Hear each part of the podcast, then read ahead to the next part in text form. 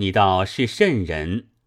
乃就是提风花雪月四词的这个老头儿，终日缠着这些媒人，央他求家去说亲。媒人问是哪个要娶，说来便是他自己。这些媒人也只好当作笑话罢了，谁肯去说？大家说了，笑道：“随你千选万选，这家女儿臭了烂了，也轮不到说起她。正是老梅志气，阴沟洞里撕两天鹅肉吃起来。”那老道见没人肯替他做媒，他就老着脸，自走上裘家大姓门来。大姓夫妻两人正同在堂上。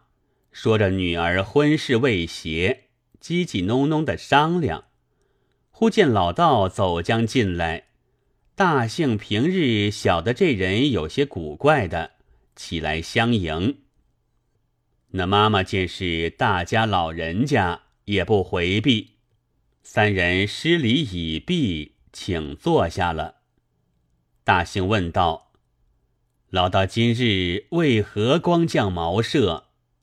老道道：“老仆特为另爱亲事而来。”两人见说是替女儿说亲的，忙叫看茶，就问道：“哪一家？”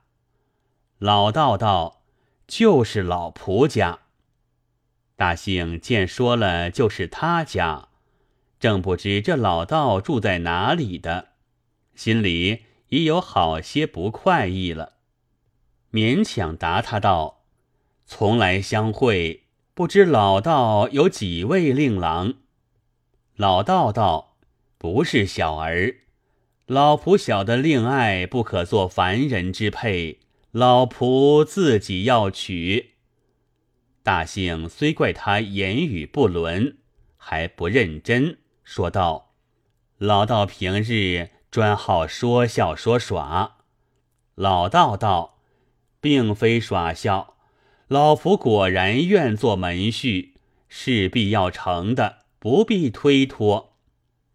大姓夫妇见他说的可恶，勃然大怒道：“我女闺中妙质，等闲的不敢求聘，你是何人，则敢胡言乱语？”立起身，把他一耸。老道从容不动。巩俐道：“老丈差了，老丈选择东床，不过为养老计儿。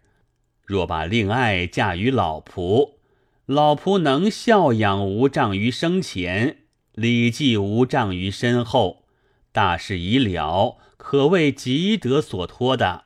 这个不为家婿，还要怎的才佳吗？”大姓大声斥他道。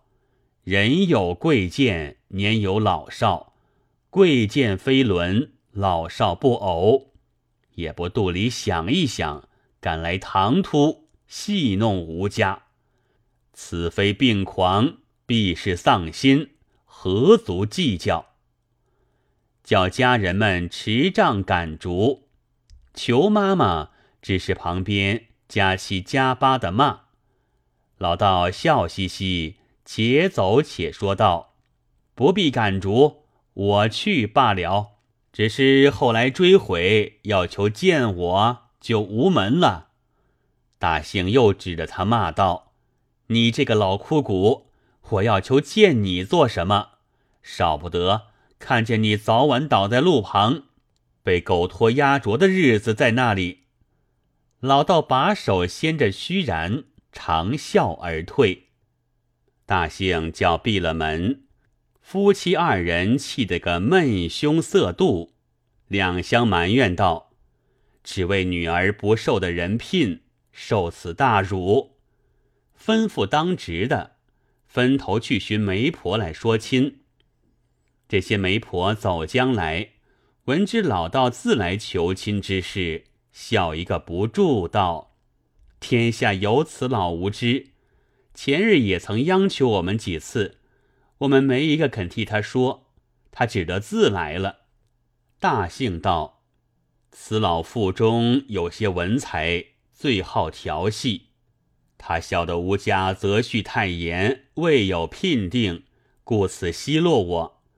你们如今留心，快与我寻寻人家，差不多的也罢了。我自重谢则个。没人应承，自去了，不提。过的两日，叶珠靠在窗上绣鞋。忽见大蝶一双飞来，红翅黄身，黑须紫足，且是好看，旋绕叶珠左右不舍，恰像眷恋他这身子芳香的意思。叶珠又喜又意，轻以罗帕扑他，扑个不着，略略飞将开去。野猪忍耐不定。小呼丫鬟同来扑他，看看飞得远了，野猪一同丫鬟随他飞去处赶将来，直至后园牡丹花侧，二蝶渐大如鹰，说时迟，那时快，飞进夜珠身边来，各将翅攒定夜珠两叶，就如两个大若粒一般。伏斜夜珠从空而起，夜珠口里大喊，丫鬟惊报大幸。夫妻急忙赶至园中，已见夜珠同两蝶在空中向墙外飞去了。大幸惊喊嚎叫，没法救得。老夫妻两个放声大哭，道。不知是何妖术，射将去了，却没个头路猜得出。从此各处探访不在话下。却说夜珠被两蝶夹起在空中，如登云雾，心里明知堕了妖术，却是脚不点地，身不自主，眼望下去，却见得明白。看见过了好些经真路径，几个险峻山头，到一攒完山窟中，方才渐渐放下。看看小小一洞，只可容头，此外别无走路。那两叠已自不见了。只见洞边一个老人家，道者装扮，拱立在那里。见了叶珠，欢欢喜喜，伸手来掖了叶珠的手，对洞口喝了一声，听得轰雷也似响亮，洞忽开裂，老道同叶珠身子已在洞内，叶珠即回头看时，洞已抱合如旧，出去不得了。野猪慌忙之中。偷眼看那洞中，宽敞如堂，有人面猴形之辈二十余个，即来迎接着老道，口称洞主。老道吩咐道：“新人到了，可设筵席。”猴形人应诺。又看见旁边一房甚是精洁，颇似僧室。机窗间有笔砚书史，竹床石凳摆列两行，又有美妇四五人，丫鬟六七人，妇人坐，丫鬟立侍。床前特设一席，不见荤腥，只有香花酒果。老道对众道：“吾今且与新人成礼，则个。”就来牵叶珠同坐，叶珠又恼又怕，只是站立不动。老道着恼，喝叫猴行人四五个来，揪采将来，按住在座上。叶珠到此无奈，只得坐了。老道大喜，频频将酒来劝，叶珠只推不饮。老道自家大碗家吃，不多时大醉了。一个妇人，一个丫鬟，扶去床中，相伴寝了。叶珠只在石凳之下蹲着，心中苦楚，想着父母，只是哭泣，一夜不曾合眼。明早起来，老道看见叶珠泪痕不干，双眼尽肿，将手抚他背，安慰他道。你家中甚近，盛会芳心，何乃不趁少年取乐，自苦如此？若从了我，就同你还家拜见爹娘，骨肉玩具，即是不难。你若执迷不从，凭你石烂海枯，此中不可复出了。只凭你算计，走哪一条路？叶珠闻言。自想，我断不从他，了无再出之日了。要这性命作甚？不如死休。将头撞在石壁上去，要求自尽。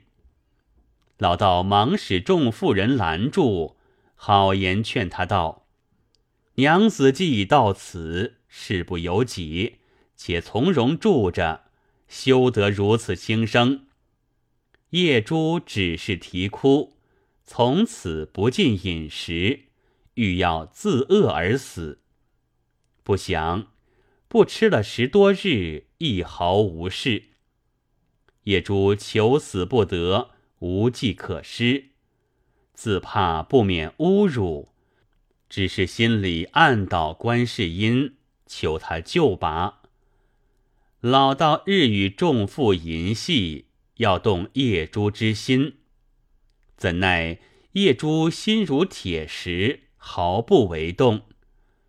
老道见他不快，也不来抢他，只在他面前百般弄法弄巧，要图他笑颜开了，欢喜成事。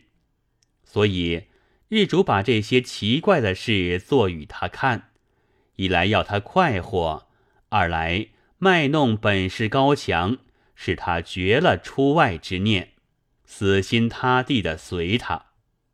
你道他如何弄法？他秋时出去，取田间稻花，放好在石柜中了。每日只将花葛鱼窜起，开锅时满锅多是香米饭，又将一瓮水用米一搓，放在水中。只封了口，藏于松间，两三日开封取息，多变作扑鼻香劳，所以供给满动人口，酒米不需营求，自然丰足。若是天雨不出，就剪纸为戏，或蝶或凤，或狗或雁，或狐狸、猿挠、蛇鼠之类皆有。嘱他去某家取某物来用，立刻即至。前取叶珠的双蝶，即是此法。若取着家伙、食物之类，用必无事，仍叫拿去还了。桃梅果品、日轮猴行人两个协供，都是带叶连枝，是山中树上所取，不是涉江来的。野猪日日见他如此作用，虽然心里也倒是奇怪，再没有一毫随顺他的意思。